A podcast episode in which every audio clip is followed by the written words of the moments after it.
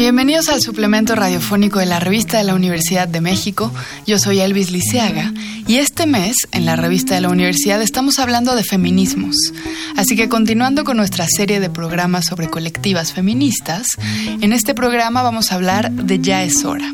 Y para comenzar vamos a leer en voz alta el pronunciamiento de Ya es hora en los Arieles. Esto ha sucedido en otros países desde hace varios años y ha tardado en ocurrir en Latinoamérica. Hace algunos meses hubo un estallido que era inminente y como mujeres de la industria abrimos una conversación. Ya es hora.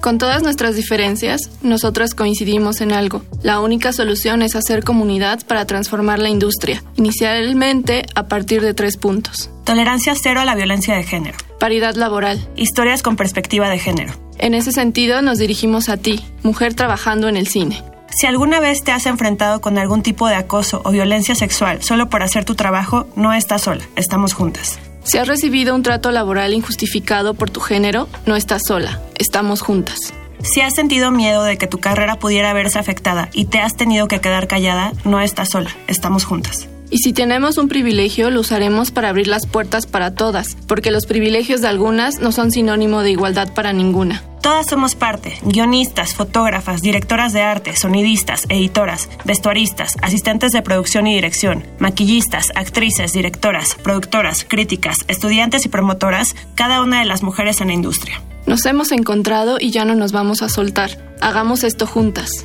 Ya es hora. Para hablar de Ya es hora, tenemos en cabina a Arancha Luna y a Ana Laura Pérez. ¿Cómo están? Muy bien, muchas gracias Bienvenidas. por la invitación. Súper bien, gracias. Cuéntenos un poco cómo surge Ya es hora, una organización que ahora está tan concreta y tan armada. ¿En qué momento se organizan tan bien? Así como iniciamos en nuestro pronunciamiento, es chistoso porque somos mujeres de perfiles súper distintos y muchas de nosotras ni siquiera nos conocíamos hasta que empezamos a hacer esto. Empezamos como a tener un montón de conversaciones cada uno en nuestros círculos sociales, en nuestras chambas, en los lugares en donde estábamos y como que de repente justo con este estallido del Me Too, pues nos dimos cuenta de que era súper urgente. Entonces como de alguna manera nos fuimos contactando tal cual por redes sociales entre varios grupos y empezamos a tener conversaciones, a tener discusiones eternas y hasta que sucedió lo de los Arieles, como que nos pusimos una fecha límite para hacer algo, porque nos dimos cuenta también que si seguíamos hablando y hablando y hablando y hablando, nunca íbamos a concretar nada. Y entonces como que ese punch nos dio así impulso para poder ya concretar algo entre todas. ¿Cómo fue que se empezaron a dar cuenta de tantos casos de violencia contra las mujeres en la industria del cine y que empezaron a salir a la luz y que entre ustedes empezaron a compartir? Pues más bien creo que era un secreto a voces y eso lo asumíamos como un secreto a voces y con todo el estallido, como dice Laos de Me Too, pues sí fue como un temblor para todas. Fue como, a ver, esto está pasando y es real y tenemos que hacer algo.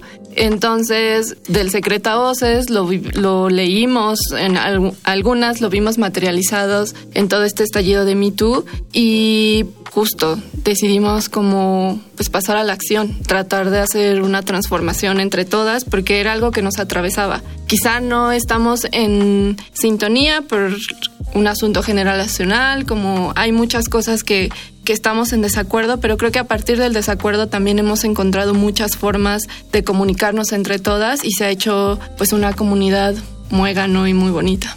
Ahora que mencionas la palabra comunidad, ¿en dónde creen ustedes que radica la importancia de ser una colectiva y no diferentes grupitos o diferentes mujeres solas con diferentes inquietudes? Porque la colectividad también exige ponerse de acuerdo y tal vez la horizontalidad a la que malamente no estábamos acostumbrados, pero también tiene beneficios como protegernos entre nosotras con un solo nombre. Pues sí, creo que es un ejercicio pues todas lo experimentamos como colectiva.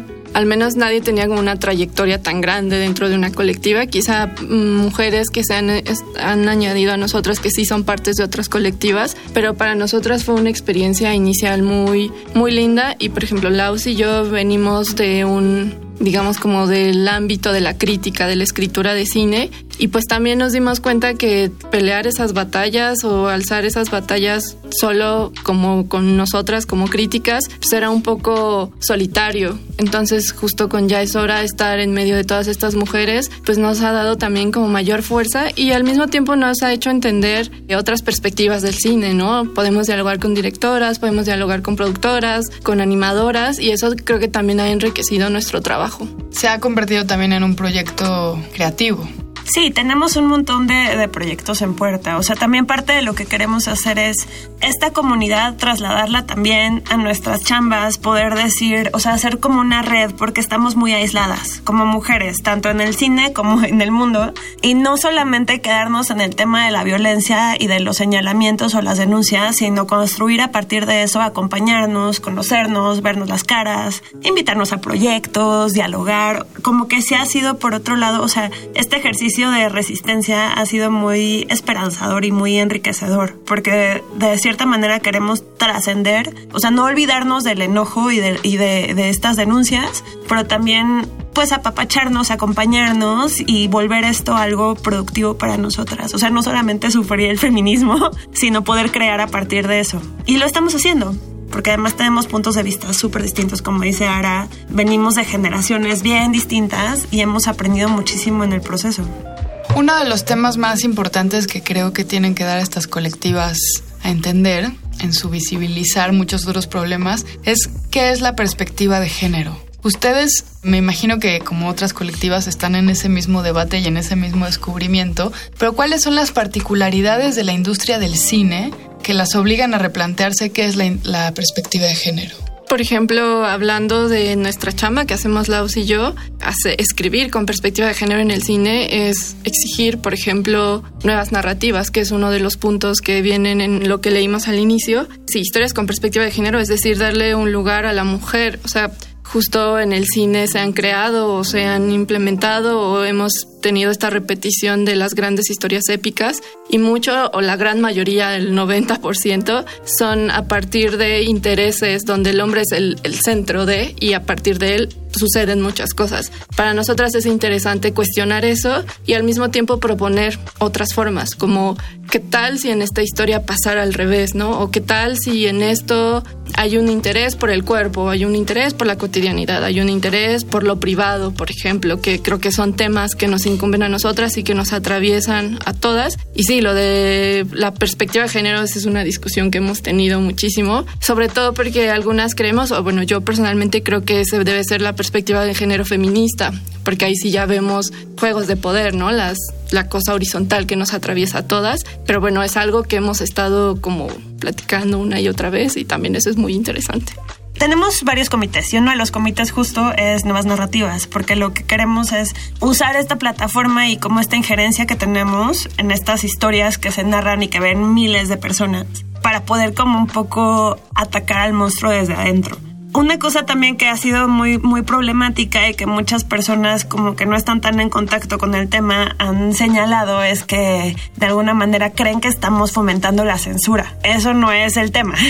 Lo que decimos, y es parte de cuando hicimos el pronunciamiento en los Arieles, Ilse Salas, que ganó el premio de Mejor Actriz, subió y dijo algo increíble durante toda la historia del cine hemos escuchado y hemos visto las historias narradas por ustedes, los señores, y ha sido maravilloso. Ya hemos visto películas increíbles. Pero ¿qué tal si de repente empezamos a escuchar otras voces? O sea, lo que queremos no es callarlos y censurarlos y mandar a todos los hombres a una isla remota, sino tener la oportunidad de también contar nuestras historias. ¿Y qué, qué, sucedería si empezamos a, a, contar historias desde voces femeninas, desde voces de personas disidentes de sexualidad, de la dicotomía sexual, desde voces indígenas, desde... Sea, eso es un poco ampliar el espectro que también como espectadores sería súper enriquecedor, poder ver otras cosas, poder escuchar otras historias, conocer otros universos. O sea, como que sí siento que mucha gente piensa que lo estamos haciendo como para callarlos, pero no, en realidad podría ser una experiencia bien interesante como espectador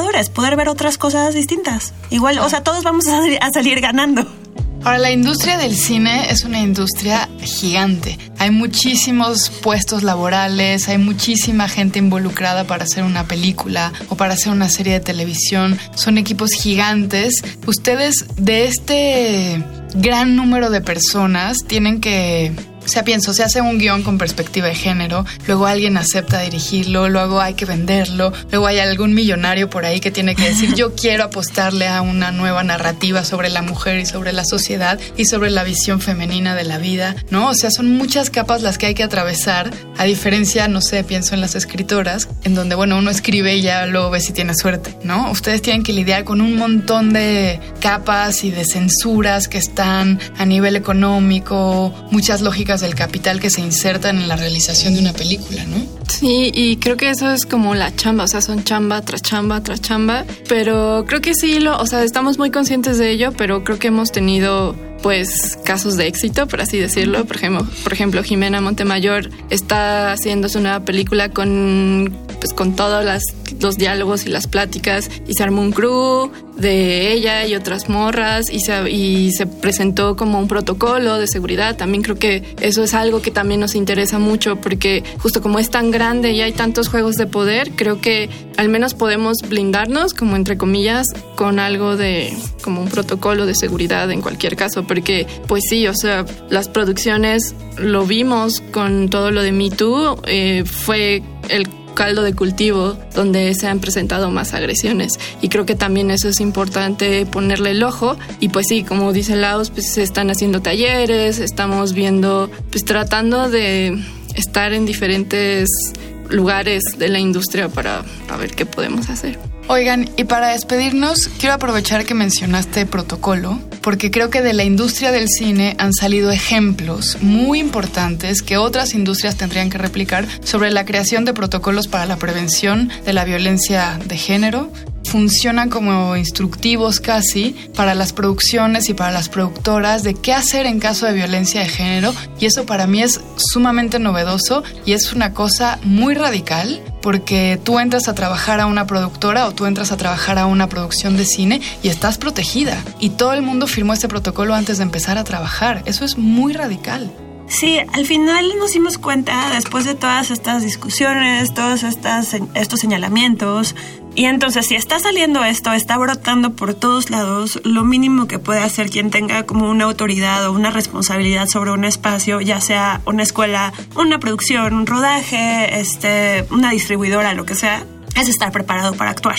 Porque esto desafortunadamente está surgiendo y muy probablemente va a seguir sucediendo. Esperemos que menos, porque ya saben que los estamos viendo. Entonces, lo que hizo la corriente del Golfo, que fue un parteaguas en este aspecto, y todo fue encabezado por Paula Amor, que es parte de, ella es hora y es uno de los grandes, así es una fuerza imparable. Esta mujer es, es totalmente admirable como su compromiso. Es eso, o sea, como decir, si el Estado no va a responder de ciertas maneras, entonces hay que tomar como estos espacios o esta injerencia que tenemos en estos espacios como industria. Decir, ok, posiblemente a ti, acosador, violador, no te voy a meter a la cárcel porque prescribió el delito, lo que sea, pero sí puedo condicionar el trabajo que estás haciendo en este espacio. Es, son pasos muy concretos para no solamente quedarnos en, en señalar y en que las cosas se difuminen, sino asegurar que realmente pasen cosas. Ahorita estamos trabajando con una abogada increíble que se llama Ana Catiria Suárez, que está generando protocolos. Estamos ya abiertas para que se acerquen productoras, escuelas, distribuidoras.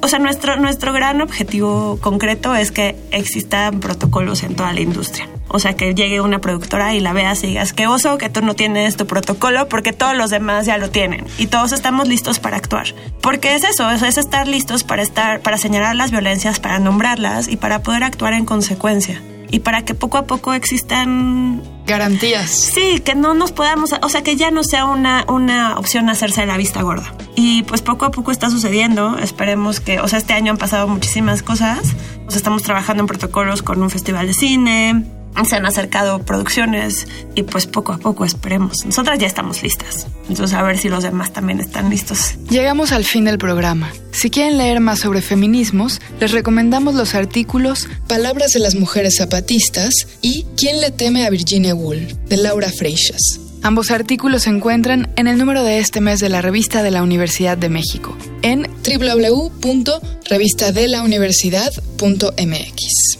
En Twitter y en Facebook nos encuentran como arroba revista-unam y comentarios sobre este programa en arroba shubidubi. Gracias a Yael Vais y a Miguel Alvarado. Yo soy Elvis Liceaga. Hasta pronto. Este programa es una coproducción de Radio UNAM y la revista de la Universidad de México.